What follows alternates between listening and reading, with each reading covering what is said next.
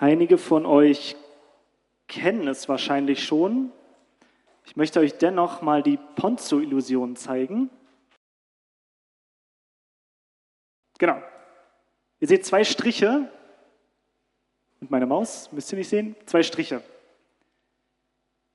Welcher der beiden Striche ist länger?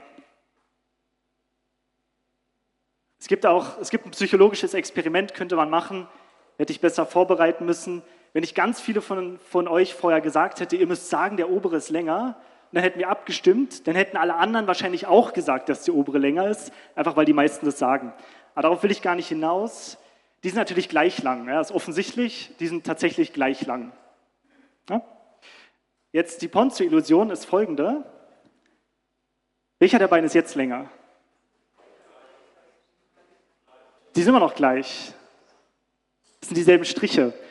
Aber wenn ihr hinguckt, es wirkt fast so, als wäre der obere doch irgendwie länger. Wenn man hinguckt, denkt man, man, man, an sich sieht man diesen gleich, aber es wirkt fast so, als wäre der obere länger. Ist eigentlich ganz interessant, weil das zeigt, wie viel euer Gehirn verarbeitet, was ihr seht. Ja, ist ja klar, weil man sieht ja an den, an den Schienen, die gehen praktisch nach hinten und deswegen interpretiert euer, euer Kopf, interpretiert, dass der obere Strich weiter hinten ist, auf diesen Schienen praktisch weiter hinten und deswegen größer sein muss in echt. Ja? Also obwohl sie eigentlich gleich groß sind, sieht der obere ein Tucken größer aus. Nochmal als Vergleich, tatsächlich gleich lang und dieselben Striche. Auf einmal wirkt der obere fast irgendwie größer. Also obwohl sich an den Strichen gar nichts geändert hat, das ist die Ponzo-Illusion, obwohl sich an den Strichen nichts geändert hat, hat man das Gefühl, aber irgendwas hat sich doch geändert. Irgendwie ist es doch anders. Einfach weil der Hintergrund sich, sich verändert hat. Ihr könnt das auch anders nachvollziehen, nicht eine optische Illusion, sondern mehr so eine psychosoziale. Stellt euch vor, ihr seid auf Arbeit und ihr habt einen Kollegen, der kriegt mehr Gehalt und ihr erfahrt das. Auf einmal wirkt euer Gehalt weniger als vorher. Dabei kriegt ihr genauso viel wie vorher. Auf einmal denkt man, hm, eigentlich, eigentlich, warum habe ich eigentlich so wenig? Obwohl sich gar nichts verändert hat für euch. Worauf ich hinaus will, ist genau auf diesen Umstand, manchmal, obwohl sich eigentlich eine Sache nicht verändert hat, wirkt sie anders, nur weil sich die Umstände verändert haben.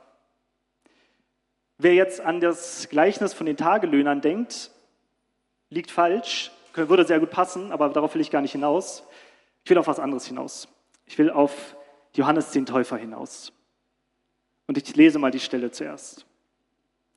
Johannes hörte im Gefängnis vom Wirken Christi. Er schickte einige seiner Jünger zu ihm und ließ ihn fragen, bist du der, der kommen soll, oder müssen wir auf einen anderen warten? Jesus gab ihnen zur Antwort, geht zu Johannes und berichtet ihm, was ihr hört und seht. Blinde sehen, Lahme gehen, Aussätzige werden geheilt. Taube hören, Tote werden auferweckt und den Armen wird Gottes gute Botschaft verkündet. Und glücklich zu preisen ist, wer nicht an mir Anstoß nimmt. Johannes der Täufer, die Bibelkundigen unter uns wissen das, wurde ins Gefängnis gesteckt, weil er Herodes kritisiert hatte.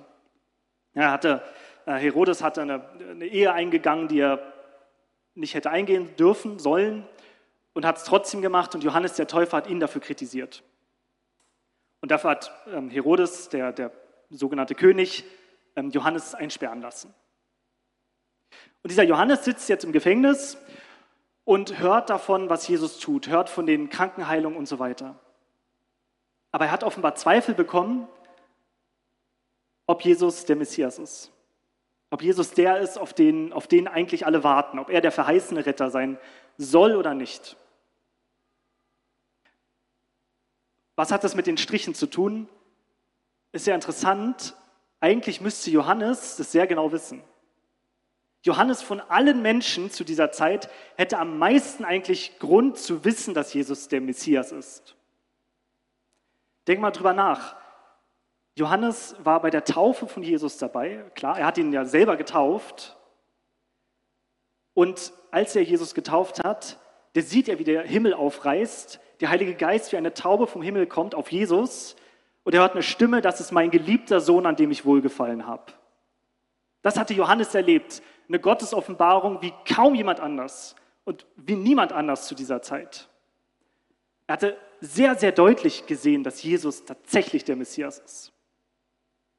Und noch mehr, er hatte auch an einer, an einer anderen Stelle, muss er eine Art ähm, Offenbarung gehabt haben, wo, er, wo er Jesus einfach nur vorbeilaufen sieht und dann ruft er aus, siehe, das ist Gottes Lamm, das der Weltsünde trägt.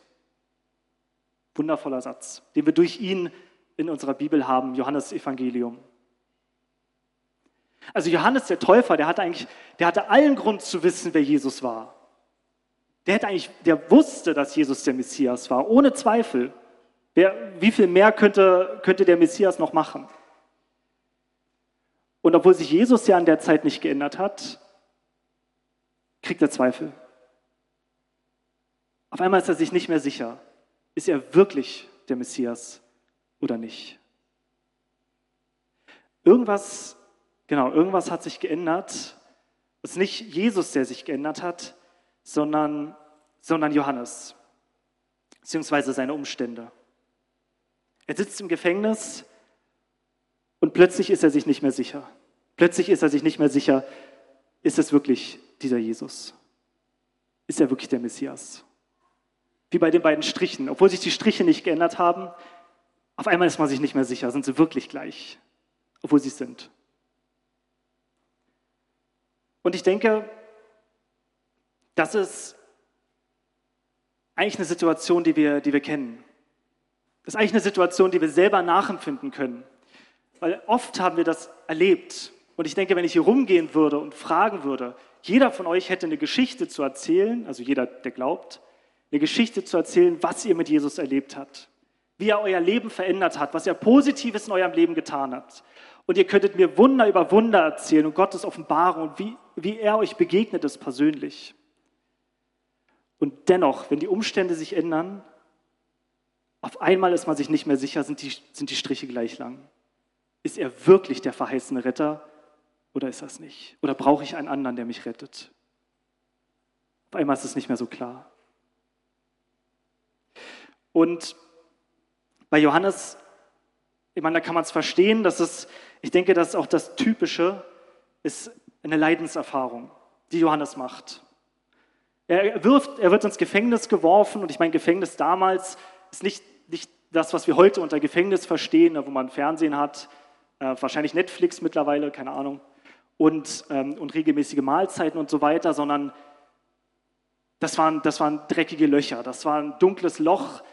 Ich meine, wir wissen, dass Herodes ihn irgendwie noch bevorzugt hat, also wahrscheinlich war es nicht ganz so schlimm wie bei anderen Menschen, aber es war trotzdem keine angenehme Situation.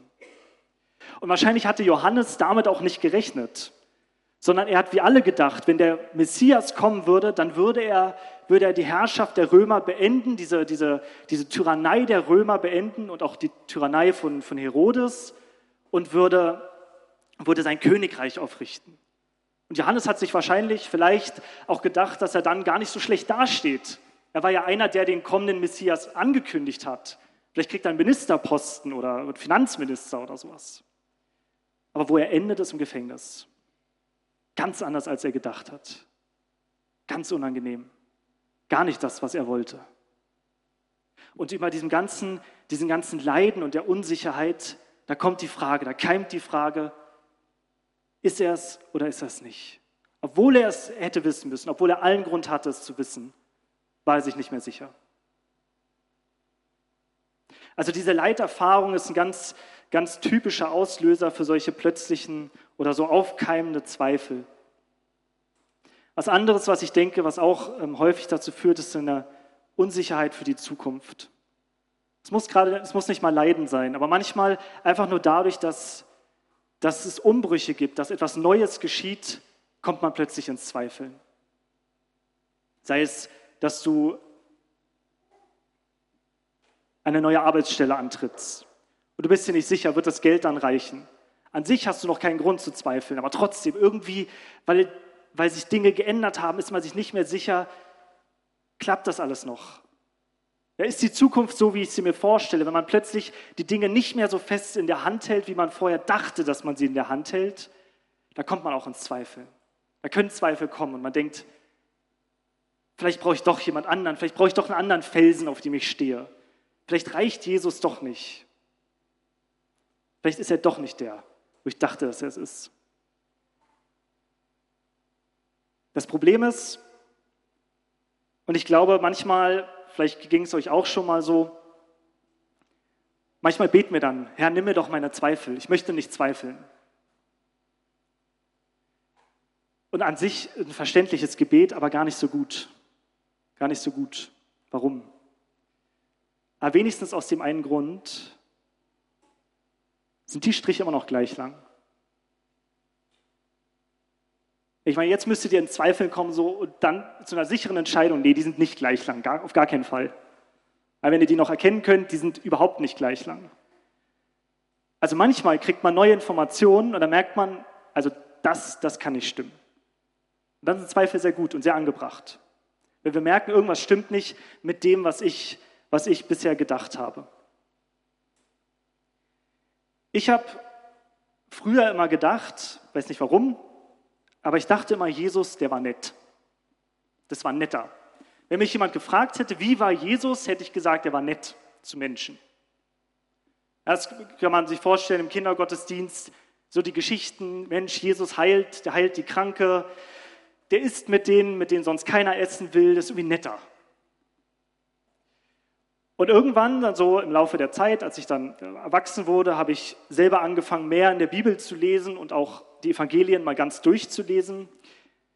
Und dann kam mir Zweifel an dieser These, dass Jesus nett war. Ich meine, denkt an, denkt an seinen Umgang mit den Pharisäern manchmal. Er nennt sie Otternbrut, glaube ich, oder Otterngezücht oder sowas. Oder wie er die Leute aus dem Tempel vertrieben hat. Oder wenn er das Gleichnis zu seinen Jüngern erzählt von dem König, der den ungerechten Knecht in Stücke hauen lässt. Also nett ist da vielleicht nicht der passende Ausdruck für. Sag vorsichtig. Also er war, Jesus war eine Menge Sachen und liebevoll auf jeden Fall, aber nicht nett, nicht immer nett. Sondern er hat jemandem auch manchmal eine sehr klare Meinung gesagt, wenn es nötig war. Sehr klar, nicht nur eine Meinung, sondern die Wahrheit gesagt. Und da sind mir Zweifel irgendwann gekommen. Stimmt mein Bild von Jesus? Ist das, ist das wirklich richtig? Oder habe ich mir da irgendwas ausgedacht, irgendwas eingeredet, was auch immer? Und da waren die Zweifel sehr wichtig, dass ich die irgendwann hatte und dann irgendwann zu dem Entschluss auch zu kommen, nee, das, das stimmt nicht. Nett war er nicht. Er war viele Sachen, aber nett würde ich, würde ich nicht sagen. Manchmal sicher, aber nicht immer. Und ist auch klar, das, das verwechseln wir manchmal, dass, dass wir denken, wenn man liebevoll ist, wenn man gut tun möchte, dann muss man immer nett sein.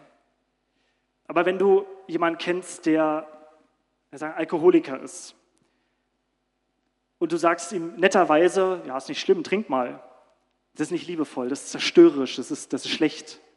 Sondern musst du denjenigen konfrontieren und sagen, du, du hast, du hast ein Problem mit Alkohol. Du darfst nicht weiter trinken. Das ist nicht nett, aber es ist nötig. Ja? Also Liebe kann nicht immer und darf nicht immer nett sein. Und Jesus, der war auch nicht nett. Nicht immer. Manchmal schon. Also wir brauchen diese, diese grundsätzliche, brauchen wir es, wichtig, diese grundsätzliche Haltung, bereit zu sein, an meinem, an meinem Bild von Gott zu zweifeln. Und das ist der Unterschied. Nicht an Gott zweifeln, aber an dem Bild, was ich von ihm habe, daran schon. Auch wenn es manchmal nicht so klar ist, die beiden zu unterscheiden. Ich habe mich, anderes Beispiel, mit jemandem unterhalten, der war der Meinung, dass es die sogenannte Allversöhnung gibt.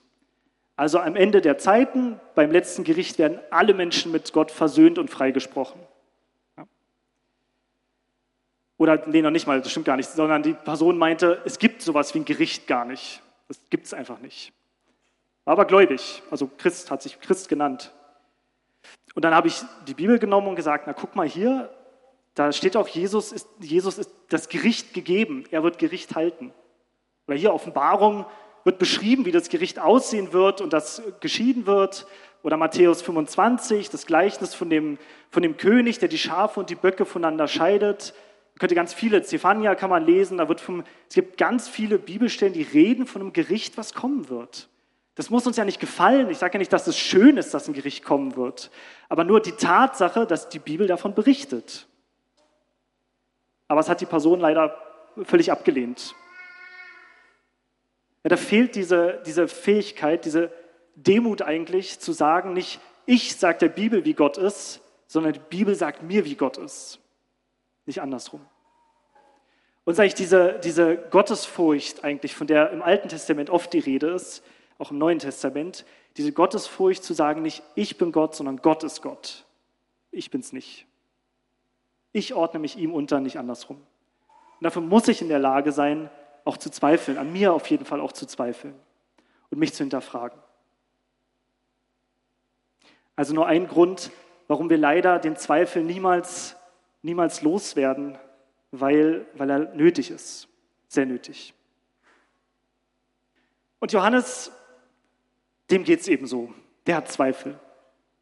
Und er fragt sich, stimmt das? Stimmt das, was ich über Jesus gedacht habe? Was ist Jesu Antwort darauf? Ich lese nochmal. Jesus gab ihnen zur Antwort, geht zu Johannes und berichtet ihm, was ihr hört und seht. Blinde sehen, Lahme gehen, Aussätzige werden geheilt. Taube hören, Tote werden auferweckt und den Armen wird Gottes gute Botschaft verkündet. Kommt noch mehr, das kommt gleich. Ist doch, ich finde es immer so interessant. Jesus ist, ist in der Regel oder eigentlich immer barmherziger, als ich erwarte. Oder als ich selber von mir vielleicht denken würde. Jesus übt kein Wort der Kritik an Johannes. Ich habe ja eben ausgebreitet, was Johannes eigentlich schon erlebt und gesehen hatte. Also Johannes hätte ja eigentlich überhaupt keinen Grund, diese Frage zu stellen, bist du wirklich der, der kommt, der kommen soll, der Messias, oder bist du es nicht? Aber Jesus übt überhaupt keine Kritik. Er sagt überhaupt nicht, Mensch, Johannes, nur die, die glauben, kommen ins Himmelreich oder irgendwie sowas. Nein, sondern er sagt, sagt ihm, was ihr seht. Also Jesus hat zum einen offenbar Verständnis für die Frage. Und zum anderen sagt er den Jüngern, sagt ihm, was ihr seht. Sagt ihm das Blinde sehen. Sagt ihm das, das Taube wieder hören. Jesus gibt Johannes einen Grund, ihm zu glauben. Und darum ist es so, so hilfreich, dass wir, dass wir alle, hoffe ich, so etwas erlebt haben, wo wir sagen können, ich habe einen Grund, das zu glauben. Gott ist ja nicht irgendein Gott, der irgendwie in der Ferne ist, irgendwie ganz theoretisch, man kann drüber nachdenken und philosophieren, aber erleben kann man ihn eigentlich nicht. Aber man kann so denken und da muss man einfach glauben, sondern es ist ein Gott, der sich, der sich bezeugt hat, der sich offenbart hat und sich heute noch offenbart und bezeugt. Es ist ein Gott, der lebendig ist. So wird im Alten Testament immer wieder unterschieden. Es ist der Gott, der Wunder tut, nicht so wie die Götzen. Es ist einer Gott, den es gibt und der tut Wunder. Der ist er. Und das können wir heute erleben, das dürfen wir heute erleben. Und das ist gut, wir kriegen diese Gründe geliefert. Also Jesus weiß offenbar, Johannes braucht irgendwie einen Grund, der braucht nochmal eine, Bestätigung, der braucht nochmal was, ähm, was, was seinen Zweifel wegnimmt. Und er liefert ihm diesen Grund. Er wirft ihm diese Zweifel nicht vor. Also genauso du, wenn du ins Zweifeln kommst, obwohl du sagst, du hast eigentlich jeden Grund zu glauben und trotzdem zweifelst du. Du darfst mit dem Zweifel zu Jesus kommen. Immer. Das heißt nicht unbedingt, dass du dann Taube wieder, äh, wieder hören und Blinde sehen, aber du darfst erwarten, er versteht das, was du, er versteht deine Sorge, er versteht deine Zweifel. Und er wird darauf eingehen. Aber da hört ja der Satz von die Antwort von Jesus noch nicht auf, sondern er hängt noch was ran. Glücklich zu preisen ist, wer nicht an mir Anstoß nimmt. Ist doch eigentlich interessant, dass er das sagt. Er hätte er hätte seine Antwort davor auf, aufhören können. Er hätte sagen können, Johannes, schau, es geschehen Wunder, klar bin ich der, der, der kommen soll, wer sonst? Punkt. Aber offenbar hält er es für möglich, er hält es offenbar für möglich, dass Johannes sich trotz dessen noch Anstoß an ihm nimmt. Dass er sich trotzdem über ihn ärgert. Und deswegen hängt er den Satz noch ran und sagt, glücklich ist, wer sich nicht an mir Anstoß nimmt. Steht ja, er sagt nicht nur, Johannes, schau, hier sind die ganzen, die ganzen Zeichen und Wunder, sondern er sagt auch, Johannes, du musst dich entscheiden, ob du Anstoß an mir nimmst oder nicht. Und es wäre natürlich möglich. Johannes könnte doch, der sitzt ja immer noch im Gefängnis. Es ist nicht so, dass Jesus ihn plötzlich rausholt. Der sitzt immer noch in seiner Situation, er ist immer noch in der Patsche. Er könnte sich immer noch über Jesus ärgern und sagen, das ist mir egal, ob da draußen Menschen geheilt werden, ich will hier raus. Und Jesus bestätigt nur, er zeigt ihm, ich bin wirklich der, der kommen soll. Aber Johannes, ärgere dich nicht über mich. Ärgere dich nicht über das, was ich tue. Das ist die Entscheidung, die, vor der wir leider auch oft stehen. Bei allem, was passiert bei allem, was du vielleicht erlebt hast, musst du dich auch manchmal entscheiden, Jesus, ich ärgere mich nicht an dir. Ich nehme keinen Anstoß an dir. Ich vertraue dir. Ich habe ganz viel erlebt, ich erlebe vielleicht immer noch ganz viel und trotzdem gibt es vielleicht dieses Gefängnis, in dem ich sitze. Trotzdem bin ich vielleicht immer noch krank. Vielleicht gibt es immer noch ähm, den, die Probleme, die ich auf der Arbeit habe, die ich in der Familie habe, in der Ehe habe, was auch immer. Jesus, ich nehme keinen Anstoß an dir. Du hast mir Grund gegeben, dir zu vertrauen, aber trotzdem muss ich eine Entscheidung treffen. Trotzdem muss ich mich darauf einlassen, mich nicht an ihm zu ärgern. Und es gibt wirklich nur diese zwei Möglichkeiten. Entweder ärgerst du dich an Jesus oder du vertraust ihm. Ist leider so. Bei allem, was Jesus gesagt hat, bei allem, was er, was er getan hat, du kannst entweder sagen, das ist alles Humbug, das ist ein Betrüger, das ist, weiß ich nicht, was du ihm vorwerfen willst. Bei bei allem, was du in der Welt vielleicht auch siehst, sagst du, es kann nicht sein, dass es einen Gott gibt und dann ärgerst du dich darüber, dass Menschen behaupten, dass es einen Gott gibt, der liebevoll ist.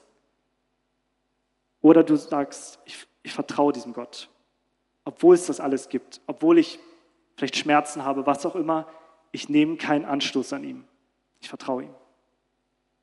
Das ist die grundsätzliche Entscheidung, vor der wir alle stehen und vor die Jesus auch, auch Johannes stellt, ihm sagt, ärgere dich nicht an mir.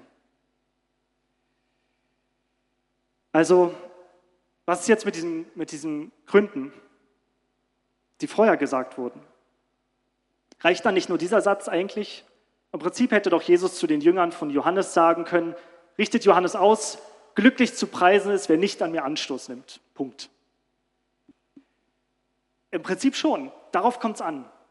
Am Ende geht es um dieses Vertrauen in Jesus. Am Ende geht es darum zu glauben, er ist der Sohn Gottes, er nimmt meine Schuld von mir, er ist der verheißene Retter. Eigentlich geht es darum. Aber trotzdem sagt ja Jesus das davor auch noch. Er, er gibt ihm ja diese Gründe. Ich möchte das mal so informiertes Vertrauen nennen. Das erlebt ihr in eurem täglichen Leben die ganze Zeit. Wenn jemand zu dir kommt, ein guter Freund, sagen wir, und möchte sich Geld borgen, dann musst du natürlich vertrauen, derjenige gibt dir das Geld auch zurück. Ist am Ende eine Vertrauensentscheidung, zu sagen, ich vertraue dir, du gibst mir mein Geld zurück. Aber wahrscheinlich kennst du die Person ja schon. Du hast vielleicht schon ihr schon mal Geld geliehen. Also du hast Gründe, auch dieser Person zu vertrauen. Und genauso ist es mit Jesus. Du hast Gründe, ihm zu glauben. Du bist ihm begegnet, hoffe ich. Du hast erlebt, wie er dein Leben verändert hat. Du hast erlebt, wie er Dinge in deinem Leben getan hat. Du hast Gründe, ihm zu vertrauen. Am Ende musst du trotzdem eine Entscheidung treffen. Jeden Tag immer wieder eine Entscheidung treffen und ich tue das auch jetzt. Ich vertraue dir auch jetzt. Weil alle Gründe der Welt könnten dich nicht dazu bringen, dass du ihm vertraust. Am Ende ist es eine Entscheidung. Eine Entscheidung zum Vertrauen. Und das ist genau das, diese, diese Entscheidung, genau das, was Jesus mit Johannes macht. Er gibt ihm Gründe, er nennt ihm Gründe, warum er ihm glauben soll, dass er der Messias ist. Aber er sagt, Johannes, am Ende musst du entscheiden, ob du mir das glaubst.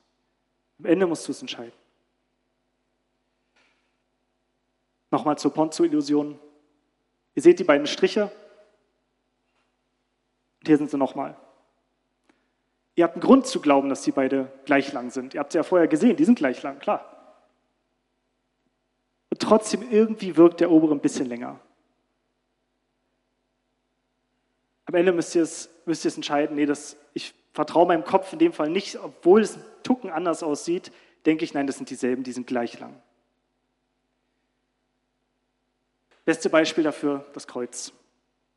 Das ist eigentlich das, das, das Bild dafür. Wisst ihr, Jesus verlässt seinen himmlischen Thron, wird Mensch, stirbt am Kreuz für dich und mich, um unsere Schuld zu nehmen, um uns mit Gott zu versöhnen. Er gibt uns einen Grund, ihm zu vertrauen. Er gibt uns den Grund, ihm zu vertrauen. Wir haben allen Grund zu glauben, er ist wirklich ein, ein guter und gerechter Gott, der uns liebt über alles. Der himmlische Vater ist ein Vater, der seinen eigenen Sohn nicht schont, um dich zu retten. Aber ob du ihm vertraust, ist eine, ist eine Entscheidung. Du kannst es trotzdem ablehnen. Du kannst trotzdem sagen, ich nehme das nicht an. Und alle Gründe dieser Welt könnten dich nicht davon überzeugen, dass es so ist. Aber ich hoffe, dass, dass du diese Entscheidung zumindest ähm, für möglich hältst, dass er dich liebt und dass er dein himmlischer Vater sein möchte. Zwei Beispiele noch zum Schluss. Es ist zum Beispiel mit der Bibel so. Wenn man, und ich habe viel mittlerweile über dieses Thema gelesen, wenn man sich es anschaut, dann gibt es unendlich viele Gründe zu vertrauen, dass das, was die Bibel sagt, tatsächlich passiert ist. Also historisch tatsächlich passiert ist. Es gibt Unmengen von historischen Gründen, es gibt eine Unmenge von textkritischen Gründen, von theologischen, von philosophischen, unglaublich viel. Also wirklich, wirklich viel. Aber alle Argumente der Welt können einen davon nicht überzeugen. Wenn man sich entscheidet, ich glaube das nicht, dann, dann glaubt man es nicht. Wenn man nicht glaubt, dass Jesus, also es ablehnt, dass Jesus tatsächlich gelebt hat, keine Argumente der Welt, keine Beweise, keine, keine Ausgrabungen, keine Textquellen von damals, nichts kann einen davon überzeugen. Es ist am Ende auch eine Entscheidung zu sagen, und ich vertraue diesen ganzen Quellen, die wir haben, dass es tatsächlich so passiert ist. Oder ein bisschen mehr mit dem Glauben, ob du Gottes Kind bist. Das, da können Zweifel in dir sein. Du kannst daran zweifeln, du kannst dich selber anschauen und sagen, ich, ich kann mir nicht vorstellen, dass ich Gottes Kind bin. Ich mache so viel falsch, ich habe so viele Fehler, ich bin so ein schlechter Mensch, was auch immer. Und dann können wir uns die Bibel anschauen und schauen, was sagt denn die Bibel darüber? Und dann sehen, Mensch, die Bibel sagt, wer an ihn glaubt, der ist Gottes Kind. Du hast den Heiligen Geist bekommen, hoffe ich, der, der dir sagt, du bist Gottes Kind. Wir können die Früchte des Geistes und so weiter, wir können ganz viele Bibelstellen uns anschauen. Und irgendwo gibt es einen Punkt, irgendwo gibt es einen Punkt, wo man sich entscheiden muss und ich vertraue dem einfach. Obwohl ich so viel falsch mache. Und das muss ich selber bei mir auch immer wieder entscheiden, obwohl ich so viel falsch mache, obwohl ich so viel Fehler habe. Jesus, ich vertraue dir einfach, dass du all meine Schuld genommen hast, auch wenn ich es mir überhaupt nicht vorstellen kann, auch wenn ich es überhaupt nicht verstehen kann. Aber dein Wort sagt es, dass du es getan hast und ich vertraue dir einfach, dass es wirklich so ist. Irgendwo kommen wir an diesen Punkt. Und da brauchst du diesen, diesen Glaubensschritt dieses, okay, ich, ich lasse mich darauf ein. Ich habe ganz viele Gründe, das zu glauben und ich gehe diesen Schritt. Bei dem allen will ich am Schluss noch dazu sagen, es gibt auch so ein, so ein Gefängnis des Zweifels, was fast, was fast dämonisches, satanisches, wo Menschen drin gefangen werden und völlig ohne Grund extremen Zweifeln ausgesetzt sind und extrem immer wieder angegriffen sind. da hilft nur Gebet, da hilft Befreiung. Wisst ihr, weil am Ende ist es nicht nur eine Entscheidung, sondern sie geht auch einher mit dem Heiligen Geist eben. Der Heilige Geist, der ist, der den Glauben in uns weckt. Ich glaube schon, dass man sich, dass man sich auch davon abwenden und, und das alles verneinen kann und von sich werfen kann. Aber es ist ein Zusammenspiel mit dem Heiligen Geist. Und darum, wenn du, wenn du selber merkst, es, es ist nicht nur so eine Entscheidung, die du treffen musst. Es ist nicht nur so, dass du in dein Leben schaust und die Gründe alle sammelst, die du hast und dann sagst, okay, ich, ich vertraue dir, Jesus, sondern du merkst, es gibt was, was dich zurückhält, was dich gefangen hält in diesem Punkt. Dann lass uns für dich beten. Dann lass uns für dich beten. Wir werden bald einen, einen Segnungsabend haben und einen Fürbitteabend, ähm, den wir hier in der Gemeinde anbieten. Und das wird genau das einer der, der Ziele sein. Wenn es Menschen gibt, die, wo wir sagen, da kann man nicht nur mal nach dem Gottesdienst nach vorne kommen und fünf Minuten beten und dann ist gut, sondern da, da brauchst du vielleicht mehr. Da brauchst du vielleicht jemanden, der wirklich sich Zeit nimmt, um zu beten und, und einen ja, so ins Gebet ähm, vor Gott bringt, dann komm unbedingt zu diesem Abend. Das ist genau für solche Dinge gedacht, nicht nur, aber auch. In welchem Gefängnis auch immer du steckst, wo Johannes auch drin gesteckt hat. Ich glaube, dass es gut ist, immer wieder sich, wenn du in Zweifeln kommst, in Situationen kommst, die schwierig sind, jetzt vor Augen zu führen, was hat Gott alles Gutes in deinem Leben getan? Was hat er dir alles Wunderbares gezeigt? Zu sehen, du hast einen Grund, ihm zu vertrauen, dass er auch in dieser Situation, in der du jetzt steckst, auch dadurch helfen wird. Dass du diese, diese Entscheidung zum Vertrauen fällen kannst. Es ist eigentlich genau, und das denke ich, ist, ist es oft, ist ja manchmal, kann man gar nicht sagen, Jesus, ich, ich, ich vertraue dir jetzt. Manchmal geht das, geht nicht immer. Aber ich glaube, wozu wir uns wenigstens entscheiden können, ist zu sagen, Jesus, ich, ich kann es nicht. Es, es ist so schwierig, ich kann dir nicht vertrauen. Aber ich möchte dir gerne vertrauen. Ich würde es gerne. Hilf mir. Das können wir immer sagen. Das ist das Wenigste, was wir sagen können. Und dazu können wir uns immer entscheiden, zu sagen, Jesus, so schwierig es ist, ich, ich möchte dir aber gerne vertrauen. Eigentlich möchte ich es. Ist jetzt dieser, ähm, der Vater mit dem, mit dem Sohn, der einen unreinen Geist hatte, genau diese Geschichte, wo er sagt, ich glaube, hilf meinem Unglauben. Ich, ich, ich glaube, aber ich, ich, ich kann auch nicht glauben. Hilf meinem Unglauben, hilf mir. Und ich glaube, ich habe es erlebt, ich habe Gründe, das zu glauben. Das ist wirklich so, er macht es wirklich. Er hilft einem wirklich durch. Und dann dürfen wir im Vertrauen zu ihm, mit ihm leben. Das ist das Wunderbare eigentlich daran. Wir wissen nicht, wie Johannes, wie die Geschichte ausgegangen ist, leider. Also wir wissen, wie sein Leben ausgegangen ist. Ähm, aber wir wissen nicht, ob er, ob er diese Überzeugung bekommen hat. Aber nach allem, was wir, was wir wissen, war er, hat er Jesus vertraut. Insofern habe ich die Hoffnung zumindest, dass er, dass er das im Gefängnis dann erfahren hat. Zu sagen, ja doch, doch er ist wirklich der, auf den wir gewartet haben. Und egal, was mit mir passiert, ich vertraue ihm. Und irgendwann im Himmel können wir Johannes wiedersehen und selber fragen, wie die Geschichte ausgegangen ist. Da wird das uns erzählen.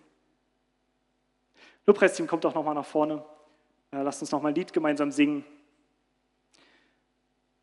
Und vielleicht kannst du selber, wo du stehst, wo du in, deiner, in deinem Leben stehst, darüber nachdenken, wenn du in so einer Situation bist, wenn du, wenn du was damit anfangen kannst mit dem, was ich gesagt habe, diese, ähm, diese, diese Erfahrung, dann Nimm dir die Zeit zu überlegen, was, was hast du für Gründe zu glauben? Warum, warum vertraust du Jesus überhaupt? Warum hast du ihm jemals vertraut? Was hat er dir für Gründe gegeben, dass du ihm vertraust? Wenn du kannst, dann zu ihm zu gehen, Jesus, und ihm das zu sagen, ich, ich möchte dir vertrauen. Ich möchte dir vertrauen. Auch in dieser Situation bist du bei mir. Und ihr werdet es nicht bereuen. Davon bin ich überzeugt.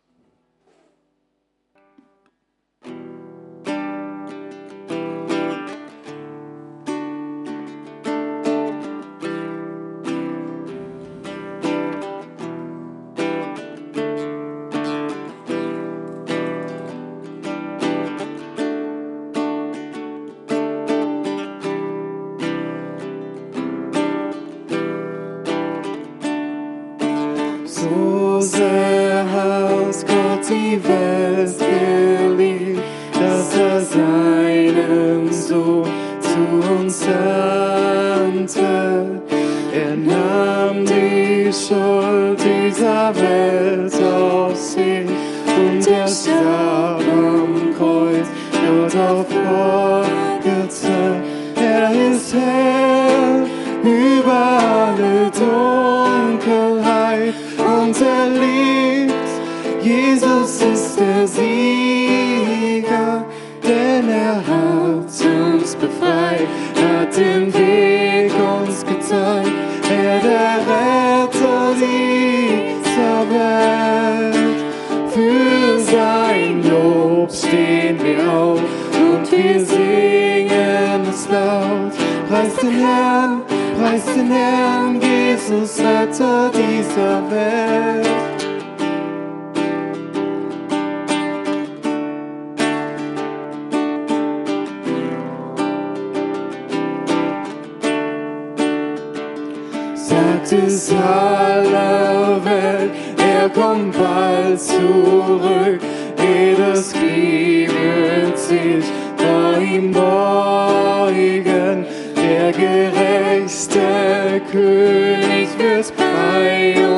sein.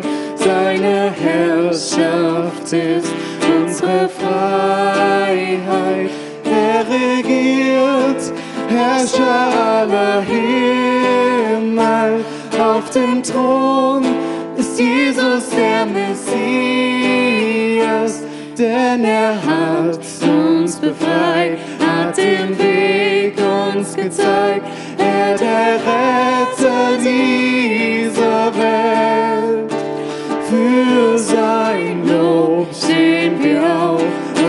wir singen es laut. Preis den Herrn, preis den Herrn, Jesus Retter dieser Welt. Er ist Herr über alle Dunkelheit und er lebt. Jesus ist der Sieger, er regiert, Herrscher aller Himmel. Auf dem Thron ist Jesus der Messias, denn er hat uns befreit, hat den Weg uns gezeigt, er der Retter dieser Welt. Für sein Lob stehen wir auf und wir singen